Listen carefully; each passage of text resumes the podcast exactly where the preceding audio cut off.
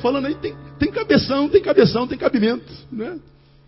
Mas a tua letra te ensoberbece, porque você nunca precisou de religião. É, você acha que não, mas você sabe que você é um do muro para fora e é outro do muro para dentro.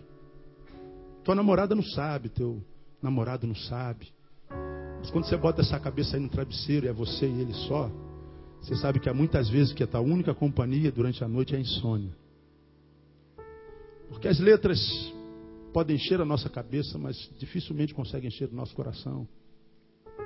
Ah, se eu falar isso porque o senhor não estudou, pastor. Um dia eu te conto o meu currículo, você que não me conhece. Davi tinha um coração. Dentro desse coração havia um santuário. Então deixa eu falar uma coisa para você, amado. Não há ser humano que não passe por deserto um dia. Não há ser humano que não passe por solidão um dia. Mesmo que ele esteja cercado por uma multidão. Há momentos na nossa vida que nós nos sentimos tão só. Estamos aqui do lado da nossa esposa. E a gente tem aquela sensação de que nós estamos completamente só. Já passou por isso? Estamos cercados com os nossos melhores amigos. Estamos batendo uma bola lá na sexta-feira à noite. A minha rapaziada está toda ali. Mas de repente a bola está lá no outro campo. Eu estou aqui na zaga e estou pensando: caraca, eu estou me sentindo tão sozinho. Você está na cama amando a tua mulher. E vocês estão lá, uma só carne. Mas mesmo assim você, pô, meu Deus, eu, eu sou um com a minha esposa, com meu marido, mas eu estou me sentindo tão só. Isso às vezes dá uma, uma agonia. Acontece com pastores também. Tem momentos na minha vida, tudo dando certinho, tudo bonitinho, tudo no lugar. Às vezes uma tristeza me tomava tão profunda. Eu falei, meu Deus, de onde vem essa tristeza? Aí eu falava com o André Senhor, parece que a depressão está batendo no meu coração. Por que, que essa bendita está aqui querendo entrar? Aí o Senhor fala assim, sabe por que, Neil? Porque você é gente igualzinho a qualquer gente, em qualquer canto do planeta. Agora, bater ela pode, Neil. Entrar, ela só vai entrar se houver lugar. Eu disse, não, Senhor.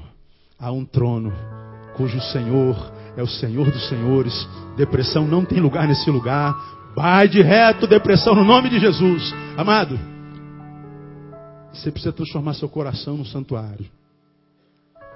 E você vai ver que quando você for para o deserto, seja ele de que espécie for, você não terá ninguém do lado, você não terá ninguém atrás, não terá telefone celular, você não pode ir para a igreja, não tem palavra. Você está num desertão. O Senhor está falando assim, filho, me busca dentro de você. Eu me lembro até daquela musiquinha de, de, de, de, não sei quantos anos atrás, 25 anos atrás, do, do Jamires Rebanhão. Um dia subi no monte. Pra... Você não era nascido, não, né? Pois é. Mentiroso. Um dia eu subi no monte. Lembra disso? Para ver se encontrava Deus. Desci muito triste, porque não o encontrei. Não encontrei, porque não procurei. Ele continua cansando. Ele está lá no monte e em todo lugar, dentro de mim, perto de mim. A dizer ele não é difícil de se encontrar. Nós é que dificultamos. Essa música diz: Ele está dentro de mim. Agora, essa ideia, não, pastor, eu também sou filho de Deus. Deus está dentro de mim? Ora, você pode falar isso quando você quiser. Ó, irmão, eu sou neurocirurgião. Não me transforme em neurocirurgião. Ó, irmão, eu sou é, pós-doutorado em nanotecnologia. Não me transforme em pós-doutorado. Ó, irmão, eu sou, sou, sei lá o que, sou, sou piloto de caça. Olha, sou piloto de caça. Não me transforme em piloto de caça dizer que eu sou piloto de caça. Como eu não me transformo em filho de Deus porque eu digo que sou filho de Deus? Ah, eu também sou de Deus, também tenho Deus dentro de mim. Você pode falar isso quanto quiser. Agora, olha para a tua vida e diga para si próprio: será que tem mesmo? Seja honesto consigo, você vender imagem agora para ninguém, é você com você. O que você está vivendo hoje, você acredita que Deus está aí? A vida que você vive hoje, você acha que é isso aí que Deus planejou para você quando você nasceu? Eu sou um cara falho, pobre, miserável, pecador, tenho duas filhas amadas, irmãos. Toda vez que eu olho para Tamar e Thais, eu falo, Senhor, eu quero que essas meninas tenham o melhor dessa terra. Eu quero que essas meninas tenham o melhor colégio, tenham a melhor roupa, Senhor, dá os melhores amigos. A gente conversa sobre namoro. Hoje a gente bateu um papo lá almoçando, né, amor?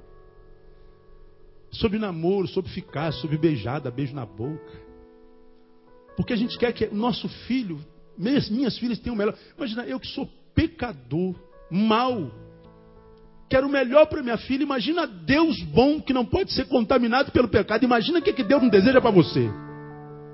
Agora, olha para si. Isso que você vive hoje é o que Deus preparou para você? Ou quem é que pode responder se não cada um de nós? Agora, se não é, sinceramente você admite, diga para Deus: Deus, me ajuda a transformar meu coração no santuário. Me ajuda a tirar esse ódio, essa amargura. Me ajuda a tirar esse medo que está me carcomendo. Essa síndrome de pânico. Ajuda a me tirar essa incredulidade daqui. Eu quero tanto entender a tua palavra. Ele prega lá, aquele homem prega lá. Eu fico tão abençoado com aquela palavra. Eu saio lá do raio que o pata para ouvir aquela palavra. Porque ela me faz tão bem. Por que, que eu não posso entender essa palavra na segunda, na terça? Me ajuda a entender esse negócio aí. Você vai ver, irmão, que se no teu coração houver um santuário, Deus vai habitar nesse santuário e onde quer que você vá, quando chega lá, Deus vai falar assim: Eu já estava te esperando, filho. Sinta-se em casa, mesmo que seja no deserto. Como nós pregamos hoje de manhã, Deus é o Deus do monte, mas é o Deus do vale. Deus é o Deus da celebração, mas Deus é o Deus do choro. Deus é o Deus da saúde, mas Deus é o Deus da enfermidade também. Onde é que Davi buscou cura? No santuário. Mas onde é que Davi buscou, buscou cura? Versículo 6 diz: Olha lá. Porquanto me lembro de ti, aonde? Diga. Aonde, igreja? No meu leito. E medito em ti nas vigílias da noite. Olha o que está dizendo lá. Porque quando me lembro de ti, no meu leito. Bom, onde é que ele estava mesmo? Me lembrem vocês aí. No deserto. Deserto tem cama? Tem leito? Tem aquela cama king size que você tem, que está lá te esperando para quando acabar o culto, hein? No deserto tem aquele edredomzão que você tem lá. Gordo, bonito. Quando você se joga embaixo, aí você fala assim: me mata, Deus. Oh, oh glória. No deserto tem, tem leite, irmão? Não. O chão era a sua cama, a pedra era o seu travesseiro. O que, que Davi está falando? O leito para Davi é o lugar de reflexão. Imagina Davi deitado numa pedra, aí bota, bota a mão assim, olhando para as estrelas, de madrugada só, no desertão, refletindo: caramba, fiz tudo errado, meu. Meu Deus, como é que um homem como eu pode ter agido como eu agi? Começou a refletir, refletir, pensar, ele começou a trazer a memória, ele começou a passar pelo processo que Jeremias passou quando escreveu Lamentações de Jeremias. Jeremias, quando você lê o capítulo 3 de Lamentações, ele só fala da desgraça da vida dele. Quando chega no meio do capítulo, ele dá uma parada, parece que ele tem uma, uma, uma revelação, ele tem uma síncope, e ele fala assim: Não, a partir de agora eu quero trazer à memória o que pode me dar esperança. Quero trazer a memória, você sabe, já era nascido? Da Ana Paula Valadão? Já, né? Quero trazer a memória o que põe no que me dá esperança. Quero trazer a memória aquilo que me dá esperança. Essa é uma canção que Ana Paula compôs em cima dos lamentos de Jeremias. Porque ele só pensava na desgraça. Ele só pensava no mal, ele só pensava no que faltava, ele só pensava no que deu errado. Aí Davi diz assim: Não, não, não, não, eu vou parar para refletir. Aqui no meu leito eu vou achar um lugar de abrigo, eu vou achar um lugar de reflexão. E ele começa a pensar. Aí eu garanto que ele se lembrou quando ele era um simples pastorzinho de ovelhas. Um urso apareceu para comer as ovelhinhas do seu pai. Ele falou: Meu Deus, é um urso, o que, que eu posso fazer? O Senhor diz assim: Encara esse urso com teu cajado. Mas, Senhor, não dá para encarar um urso. Por quê? Porque o urso é muito mais poderoso que eu, não. Não, não. O urso não vai subir contra você, Davi. O urso vai subir contra você, mas eu. Lembra que eu preguei aqui? Um mais Deus é sempre maioria. Então não é o urso contra Davi, é o urso contra Davi mais Deus. O que, que Davi fez? Caiu dentro, caiu dentro o urso. Ele foi lá, tchan, tchan, tchan, tchan, pá. E o urso ficou meio bolado e ele matou o urso. Resolveu o problema. Daqui a pouco aparece qual outro bicho? Um leão. E, ó, ó o urso lá, vou logo te mostrando lá. Diz a palavra que ele matou o leão. Davi começa a refletir: Poxa, eu não sou tão ruim assim. A glória de Deus habita em mim. Deus me usa. Eu não mataria um urso, não mataria um leão se não fosse a presença de Deus na minha vida. Ele começa a refletir. Ele se lembra de como matou o gigante. E qual foi a identidade que ele deu para o rei permitir que ele matasse o gigante? Olha, rei, eu sei que eu não pareço, mas eu sou. Porque os seus soldados parecem, mas não são. Quer dizer para o senhor que Deus me usa, cuidando das ovelhinhas do meu pai, eu matei um leão, matei um urso. Tu matou um leão e um urso? Matou, então, meu filho. É possível, então, vai lá, cai dentro. Bota essa armadura aqui. Ele bota aquela armadura igual um espantalho. Falei assim, ô, oh, rei, não dá, que esse negócio aqui não dá, não. Isso aqui eu não consigo nem mexer. Tu vai com o quê? Eu vou com a funda, vou com uma pedrinha na mão. Porque é uma pedrinha que quando eu lançava, cheio de anjo. E ele lançou a pedra. Está lá o gigante no chão, amado. Ele falou assim: Meu Deus, Deus me usa. Eu matei um leão, matei um urso, eu matei um gigante. Ele lembrou da bondade, ele lembrou do poder, da provisão divina, sempre ao seu alcance, mesmo depois do seu pecado. Ele lembrou que Deus não desistiu dele, mesmo quando ele mandou matar Urias, mesmo quando ele adulterou com Betseba, Deus não desistiu de mim. Então ele pegou o leito dele e não transformou só no lugar de dores, de sofrimento, de reflexão, de autocomiseração. Ele aproveitou o tempo que ele não podia fazer nada para fazer uma coisa importantíssima. Ele começou a refletir e começou a lembrar do quanto Deus o usou. Aí eu pergunto para você: seu leito se transforma num lugar de abrigo quando você está sentindo dor? Porque o de Davi se transformou. E a solidão de Davi se tornou a sua melhor companheira. Porque a gente só consegue refletir sobre o que Deus já fez quando a gente está sozinho, irmão. Quando a gente está isolado.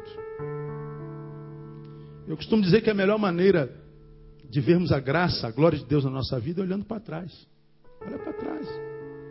Quantas vezes você está na, na, tua vida, você passou por momentos e falou assim, não vou aguentar isso, não, pastor, eu não vou aguentar, Deus, eu não vou suportar, isso está além de mim, eu, eu não vou aguentar isso. Ó, você está aqui, aguentou. Porque a gente acha que Deus só é Deus na nossa vida quando Ele nos livra da dor. Deus, por que tu permitiste que essa desgraça acontecesse comigo? Se tu fosses bom, isso não teria acontecido comigo. Mas peraí, filho. Se eu não tivesse contigo quando isso aconteceu, como é que tu ia suportar isso aí? Você acha que eu só estou contigo quando a dor não chega? Saiba que eu estou contigo quando a dor chega. E algumas dores na tua vida só foram possíveis transpor porque eu estava contigo. Então o nosso Deus não é Deus que só nos livra da dor, não. Ele nos livra na dor. E Davi pegou o seu leito para refletir. Ele transformou o seu leito em lugar de abrigo. Vamos caminhar para o final. Versículo 7 diz que ele encontrou um outro lugar. Pois tu tens sido o meu auxílio. De júbilo canto à sombra do que? Leia aí. A sombra das tuas asas.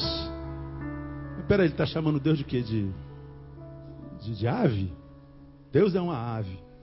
Deus é um pássaro, uma galinha, né? Não é isso de que asa que ele que ele que ele está falando. Essa linguagem aqui, teologicamente, ela é uma linguagem antropomórfica. É quando a gente dá forma do que é humano ou terreno a Deus.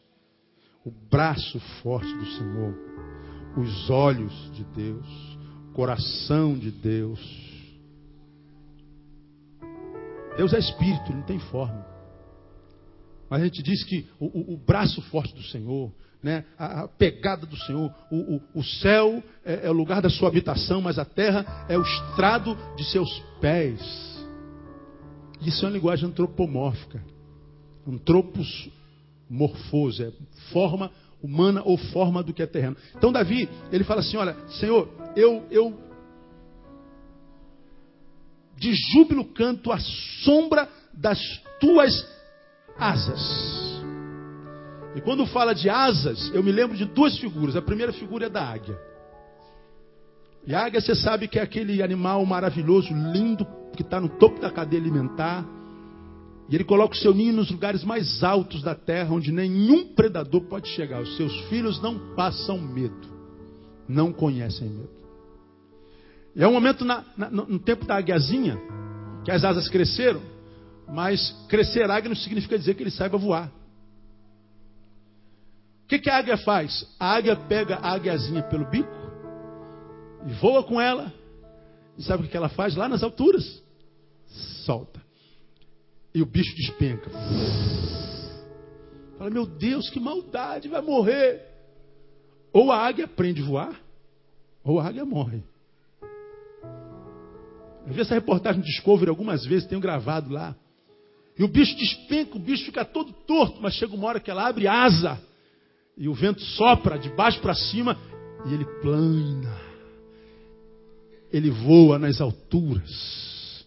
E ele vê o mundo de cima para baixo. Quando Davi fala assim: Olha, eu me escondo debaixo das tuas asas, ele está falando de um Deus que é águia e que nos ajuda a ver as nossas circunstâncias de cima para baixo e não de baixo para cima. Como quem diz para mim e para você, olha, se você pensa que esse problema que você está vivendo é maior do que você, você está vendo do ponto de vista equivocado. Você está vendo do ponto de vista errado. Você é muito maior do que o seu problema no nome de Jesus. Porque se você fosse menor que o teu problema, Deus não permitiria que esse problema chegasse até você, porque a sua palavra diz que Deus não permitiria que nós fôssemos provados além daquilo que a gente pode suportar. Se isso chegou até você, seja lá o que for, você pode suportar e você pode falar como Paulo: posso todas as coisas naquele que me fortalece. Diga, irmão, que está do seu lado, você pode mesmo, irmão. Vamos dar um forte aplauso a ele, porque essa palavra é tremenda. Aleluia. Oh, glória.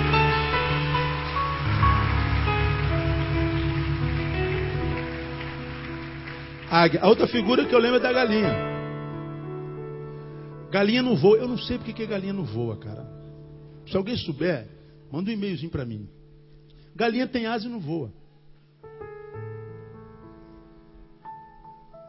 Mas às vezes Deus já usou linguagem entre os salmistas para dizer quantas vezes eu quis te, te amparar, ó Jerusalém. Jesus falando, como a galinha ampara os seus pintainhos, seus pintinhos. Jesus estava falando assim: Poxa, Jerusalém, como eu quis ser galinha para você. Hoje galinha é pejorativo, nem aquela irmã é uma galinha, né? Maria Eclesiástica. A igreja está cheia de gente assim, infelizmente. Está no quartel Maria Batalhão, batalhão. Tem carro Maria Gasolina. Aí, Jesus está falando assim: Jerusalém, eu queria ser galinha para você. vou pregar sobre isso domingo que vem à noite. Eu queria ser galinha para você. Por quê? Porque a galinha, ela quando tem pintinho, ela, ela, ela guarda assim embaixo. Embaixo das asas da galinha, o pintinho se torna invisível.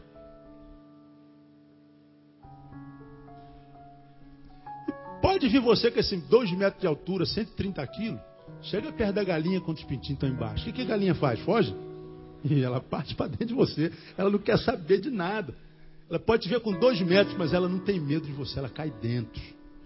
Eu posso perder para você, mas eu vou perder lutando. Eu posso ser morta por ti, mas eu vou morrer guerreando. Eu não vou fugir. E ele está dizendo assim: Eu estou amparado debaixo das asas de Deus. As duas metáforas, galinha e águia, servem para exemplificar o que Davi queria dizer. Deus nos deixa caminhar sozinhos, nos socorrendo só no percalço como a águia faz. Muitas vezes nos soltando na vida para a gente aprender a voar e caminhar com a nossa própria perna, mas também protegendo-nos e confortando-nos na necessidade. Tudo isso no deserto. Olha que escola que o deserto é. Aí termina. Ele encontra abrigo também lá no versículo 8. A minha alma se apega a ti, a ti. A tua o quê? Destra, direita. A tua direita me sustenta. Primeiro, ele se refugia no santuário que há no coração. Segundo, ele se refugia no leito, que era uma pedra, era o chão. Reflexão. Terceiro, nas asas de Deus, no Deus que é mãe. Um Deus que guarda. Por último, à direita de Deus. Direita. Lembra o pai segurando a mão do filho assim, ó. Dá a mão aqui, filho.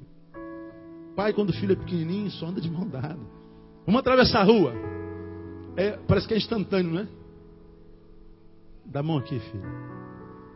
E a gente vai então caminhando como quem segura na mão do pai e vai embora. E aí, a junção de uma mão grande e forte a uma pequena e frágil faz toda a diferença entre a confiança e o medo.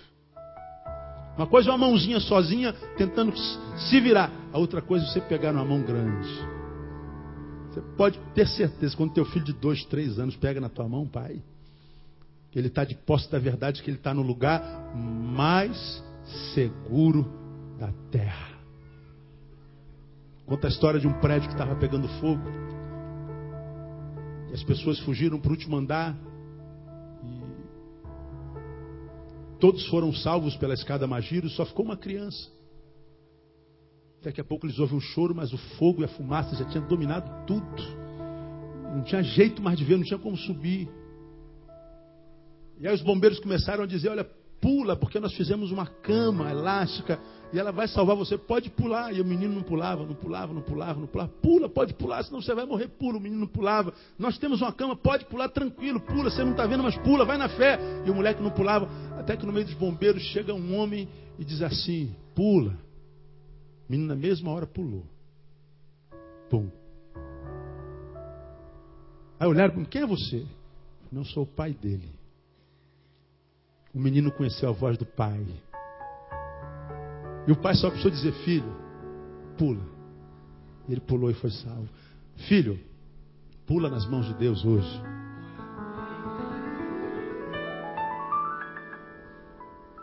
Porque Deus nos leva para deserto para termos experiências com Ele. Não é para matar a gente, não. Jesus, para começar o seu ministério, foi levado pelo Espírito para onde? Até Deus, enquanto homem precisa de deserto para crescer. Você está no desertão aí, irmão? Deixa eu falar para você, você não está sozinho.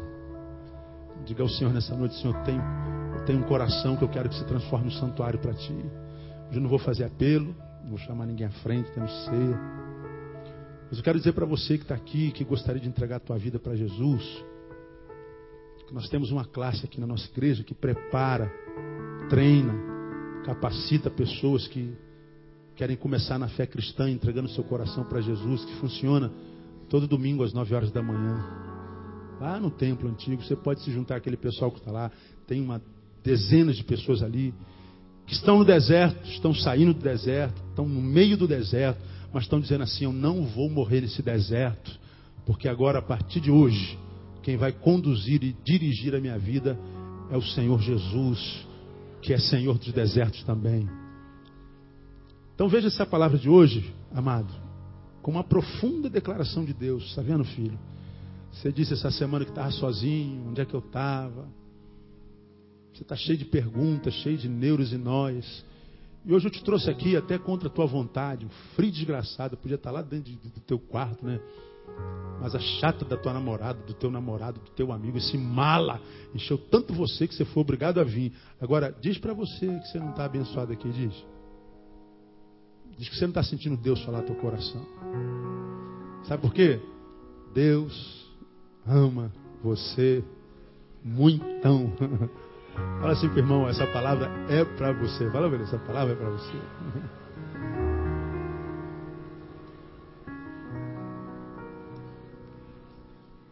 Meu Deus, eu sou. Ai, Jesus. Aí o cara, o cara vai para a igreja e fala assim: Deus quer te dar um carro. Vá para o inferno, irmão. Ah, Deus vai te dar uma, Deus vai te dar uma moto. Deus vai te dar um milhão de dólares. Deus quer te dar isso aqui, ó. Não precisa ter bolso cheio para ser rico. Você sente que você está sentindo aí, você está sentindo essa glória que está aqui nesse lugar, irmão. Essa coisa simples que não precisa pagar. Você pode levar isso amanhã, acordar com isso amanhã, almoçar com isso amanhã, dormir com isso amanhã. Terça-feira isso vai estar contigo, quarta-feira também. Aí quarta-feira Deus renova isso pela palavra. Quinta-feira, sexta-feira, deixa os inimigos virem. Se Davi matou leão e urso, você vai matar leão e ursos também na tua vida, em nome de Jesus. Deus chamou você para vencer. Deus não coloca filhos no mundo para perder, amados.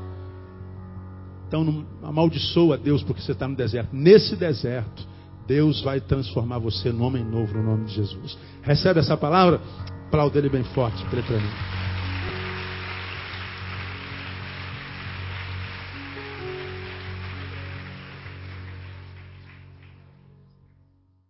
É que dificultamos. Essa música diz: Ele está dentro de mim. Agora, essa ideia, não, pastor, eu também sou filho de Deus. Deus está dentro de mim? Ora, você pode falar isso quando você quiser. Ó, irmão, eu sou neurocirurgião. Não me transforme em neurocirurgião. Ó, irmão, eu sou é, pós-doutorado em nanotecnologia. Não me transforme em pós-doutorado. Ó, irmão, eu sou, sou sei lá o que, sou, sou piloto de caça. Olha, sou piloto de caça. Não me transforme em piloto de caça dizer que eu sou piloto de caça. Como eu não me transformo em filho de Deus porque eu digo que eu sou filho de Deus. Ah, eu também sou de Deus, também tenho Deus dentro de mim. Você pode falar isso quanto quiser. Agora, olha para a tua vida e diga para si próprio: será que tem mesmo? Seja honesto consigo, você vender imagem agora para ninguém, é você com você. O que você está vivendo hoje, você acredita que Deus está aí? A vida que você vive hoje, você acha que é isso aí que Deus planejou para você? Quando você nasceu? Porque eu sou um cara falho, pobre, miserável, pecador, tenho duas filhas amadas, irmãos. Toda vez que eu olho para Tamar e Thais, eu falo assim: eu quero que essas meninas tenham o melhor dessa terra. Eu quero que essas meninas tenham o melhor colégio, tenham a melhor roupa, o Senhor dá os melhores amigos. A gente conversa sobre namoro, hoje a gente bateu um papo lá almoçando, né, amor? Sobre namoro, sobre ficar, sobre beijada, beijo na boca. Porque a gente quer que nosso filho, minhas, minhas filhas tenham o melhor. Imagina, eu que sou pecador, mal, quero o melhor para minha filha. Imagina Deus bom que não pode ser contaminado pelo pecado. Imagina o que, que Deus não deseja para você. Agora, olha para si. Isso que você vive hoje é o que Deus preparou para você? Bom, quem é que pode responder se não cada um de nós? Agora, se não é, sinceramente você admite, diga para Deus: Deus, me ajuda a transformar meu coração num santuário. Me ajuda a tirar esse ódio, essa amargura, me ajuda a tirar esse medo que está me carcomendo, essa síndrome de pânico, ajuda a me tirar essa incredulidade daqui. Eu quero tanto entender a tua palavra. Ele prega lá, aquele homem prega lá, eu fico tão abençoado com aquela palavra. Eu saio lá do raio que o pata para ouvir aquela palavra, porque ela me faz tão bem. Por que, que eu não posso entender essa palavra na segunda, na terça? Me ajuda a entender esse negócio aí. Você vai ver, irmão que se no teu coração houver um santuário, Deus vai habitar nesse santuário. E onde quer que você vá, quando chega lá, Deus vai falar assim: Eu já estava te esperando, filho. Sinta-se em casa, mesmo que seja no deserto. Como nós pregamos hoje de manhã, Deus é o Deus do monte, mas é o Deus do vale. Deus é o Deus da celebração, mas Deus é o Deus do choro. Deus é o Deus da saúde, mas Deus é o Deus da enfermidade também. Onde é que Davi buscou cura? No santuário.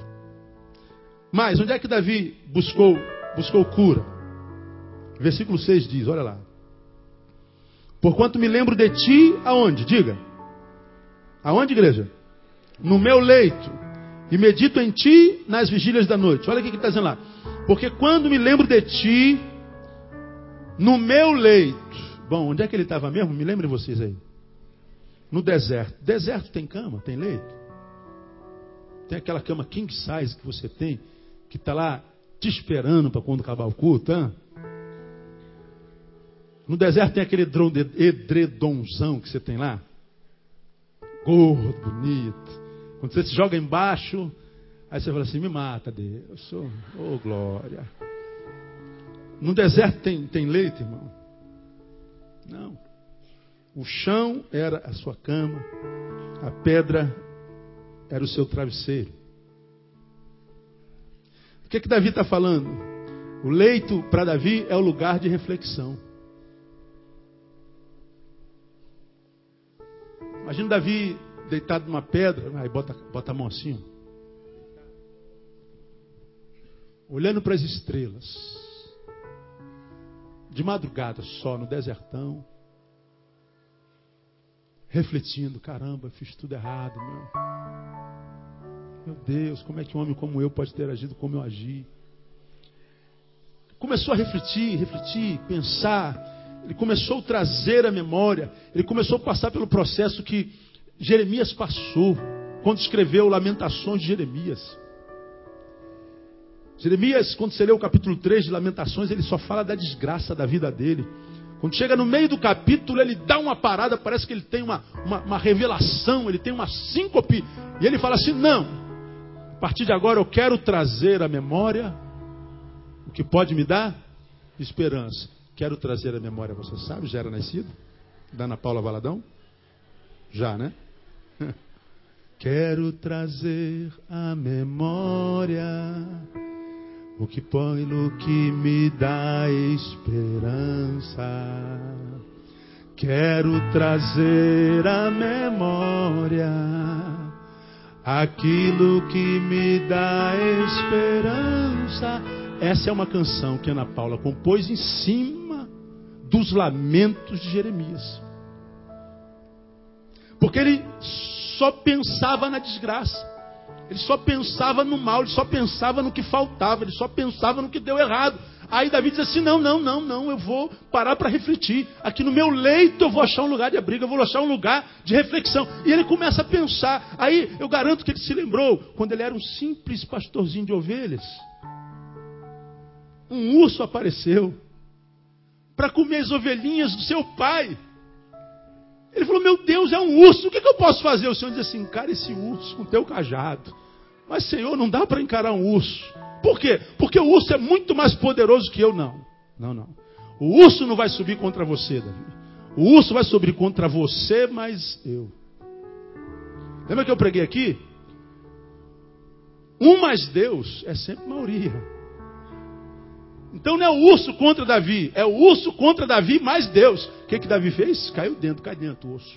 Ele foi lá, tchan, tchan, tchan, tchan, pá. E o urso ficou meio bolado e ele matou o urso. Resolveu o problema. Daqui a pouco aparece qual outro bicho? Um leão.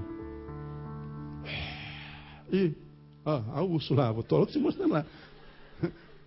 Diz a palavra que ele matou o leão. Davi começa a refletir: Poxa, eu não sou tão ruim assim. A glória de Deus habita em mim. Deus me usa. Eu não mataria um urso, não mataria um leão, se não fosse a presença de Deus na minha vida. Ele começa a refletir. Ele se lembra de como matou o gigante.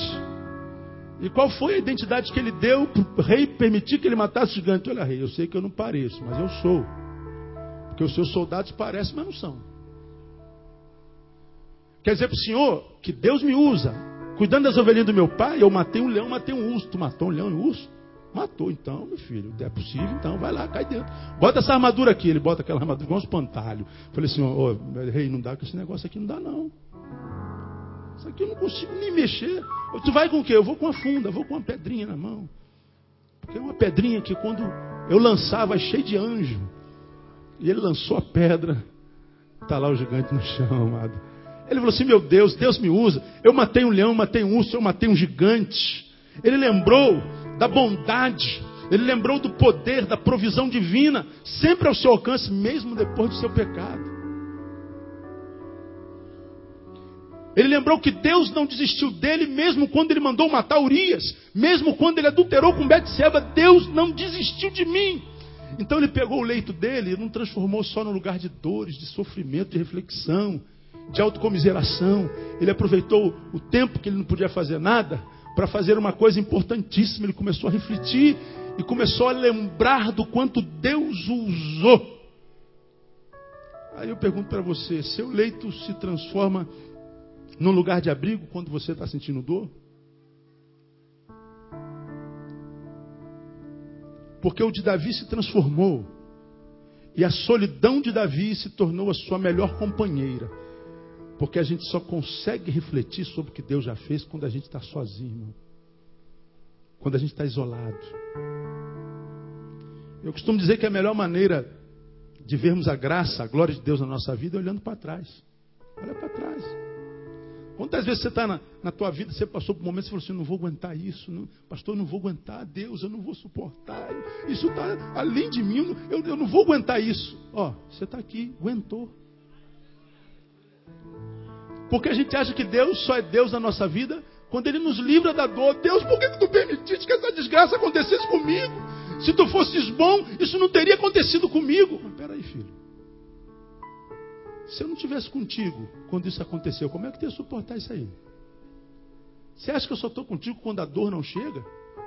Saiba que eu estou contigo quando a dor chega. E algumas dores na tua vida só foram possíveis transpor porque eu estava contigo.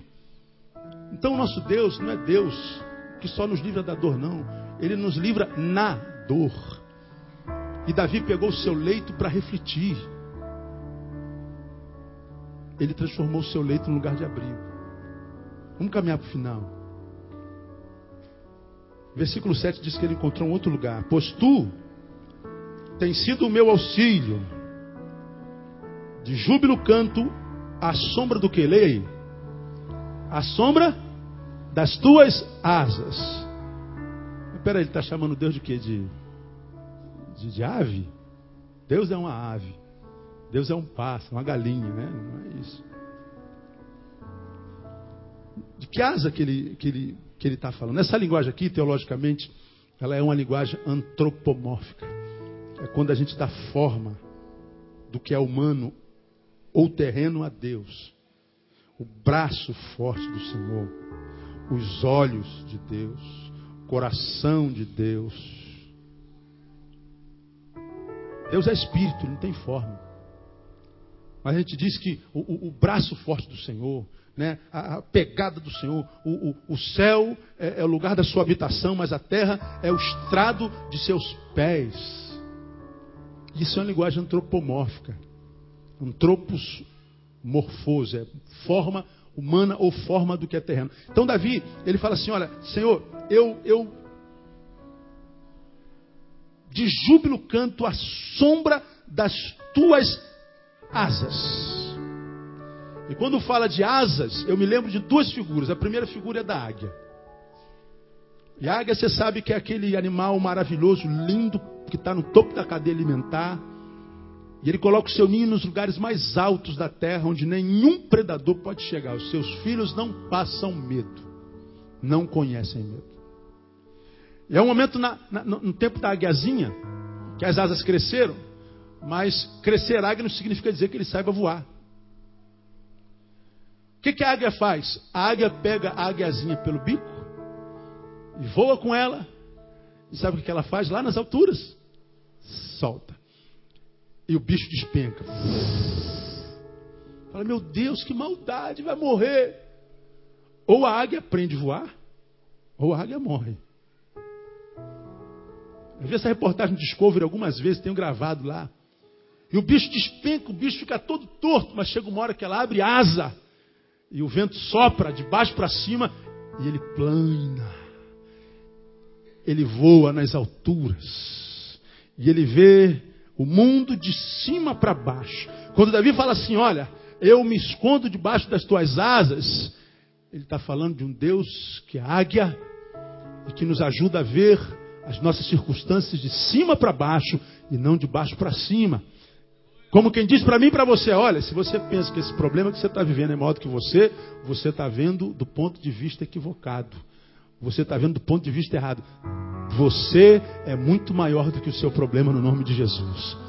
Porque se você fosse menor que o teu problema, Deus não permitiria que esse problema chegasse até você, porque a sua palavra diz que Deus não permitiria que nós fôssemos provados além daquilo que a gente pode suportar. Se isso chegou até você, seja lá o que for, você pode suportar e você pode falar como Paulo: posso todas as coisas naquele que me fortalece. Diga, irmão, que está do seu lado, você pode mesmo, irmão. Vamos dar um forte aplauso a ele porque essa palavra é tremenda. Aleluia. Oh, glória.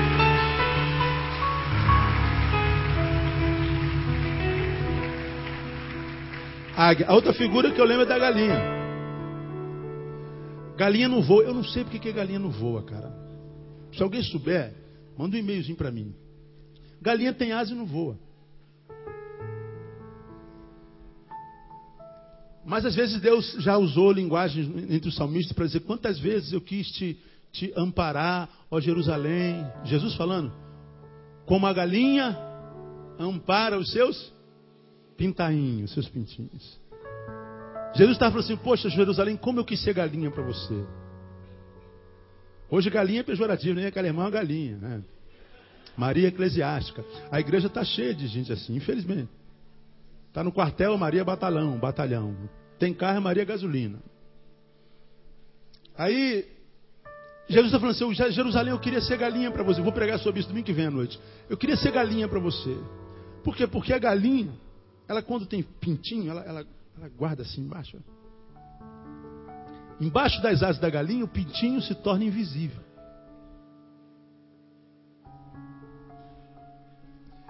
Pode vir você com esses 2 metros de altura, 130 quilos, chega perto da galinha quando os pintinhos estão embaixo. O que, que a galinha faz? Foge?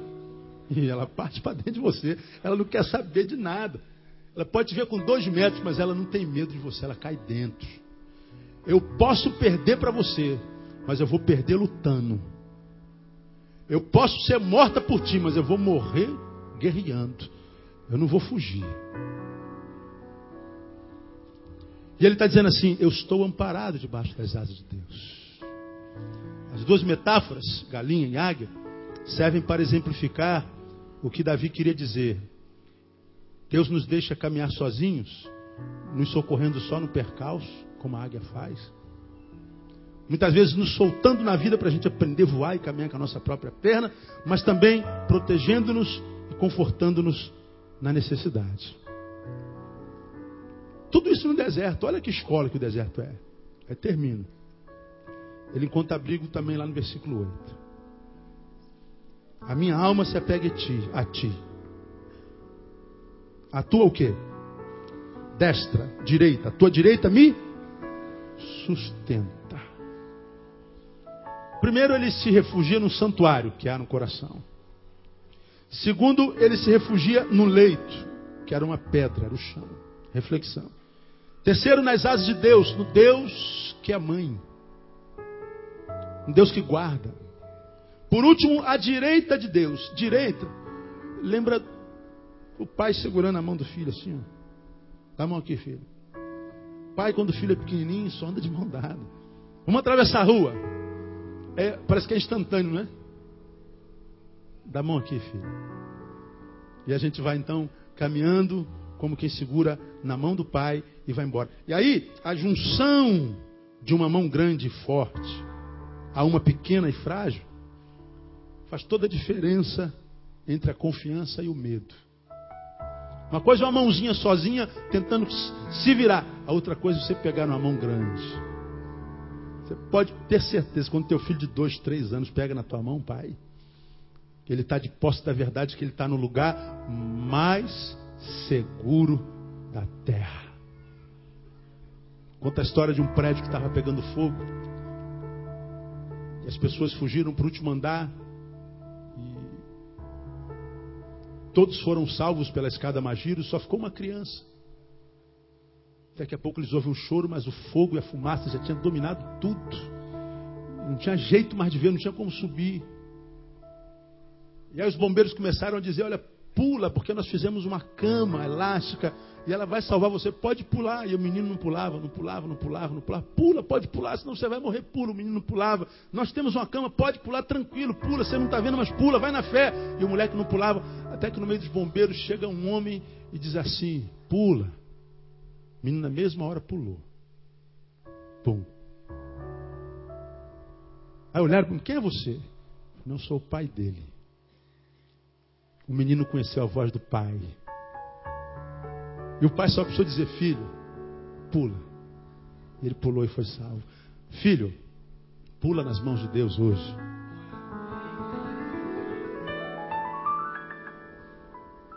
Porque Deus nos leva para deserto para termos experiências com Ele. Não é para matar a gente, não.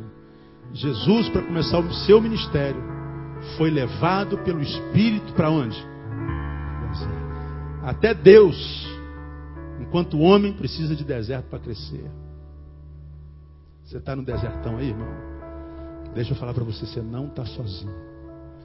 Diga ao Senhor nessa noite, Senhor, eu tenho, eu tenho um coração que eu quero que se transforme no santuário para Ti. Hoje eu não vou fazer apelo, não vou chamar ninguém à frente, temos ceia.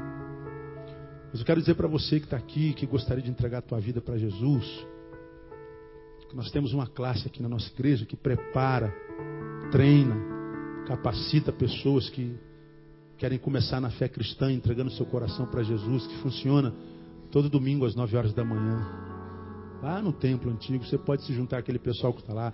Tem uma dezenas de pessoas ali que estão no deserto, estão saindo do deserto, estão no meio do deserto, mas estão dizendo assim: Eu não vou morrer nesse deserto, porque agora, a partir de hoje, quem vai conduzir e dirigir a minha vida é o Senhor Jesus, que é Senhor dos desertos também. Então veja essa palavra de hoje, amado, como uma profunda declaração de Deus. Está vendo, filho? Você disse essa semana que estava sozinho, onde é que eu estava? Você está cheio de perguntas, cheio de neuros e nós. E hoje eu te trouxe aqui até contra a tua vontade, um frio desgraçado, podia estar lá dentro do teu quarto, né? Mas a chata da tua namorada, do teu namorado, do teu amigo, esse mala, encheu tanto você que você foi obrigado a vir. Agora, diz para você que você não está abençoado aqui, diz. Diz que você não está sentindo Deus falar no teu coração. Sabe por quê? Deus ama você muitão. Fala assim irmão, essa palavra é para você. Fala, velho, essa palavra é para você.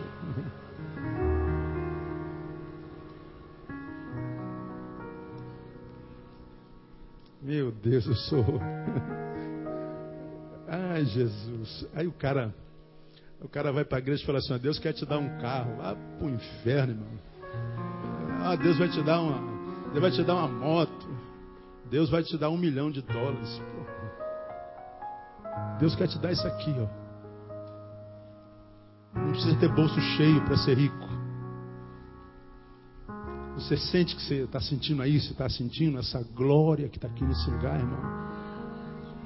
Essa coisa simples que não precisa pagar você pode levar isso amanhã, acordar com isso amanhã, almoçar com isso amanhã, dormir com isso amanhã. Terça-feira isso vai estar contigo, quarta-feira também.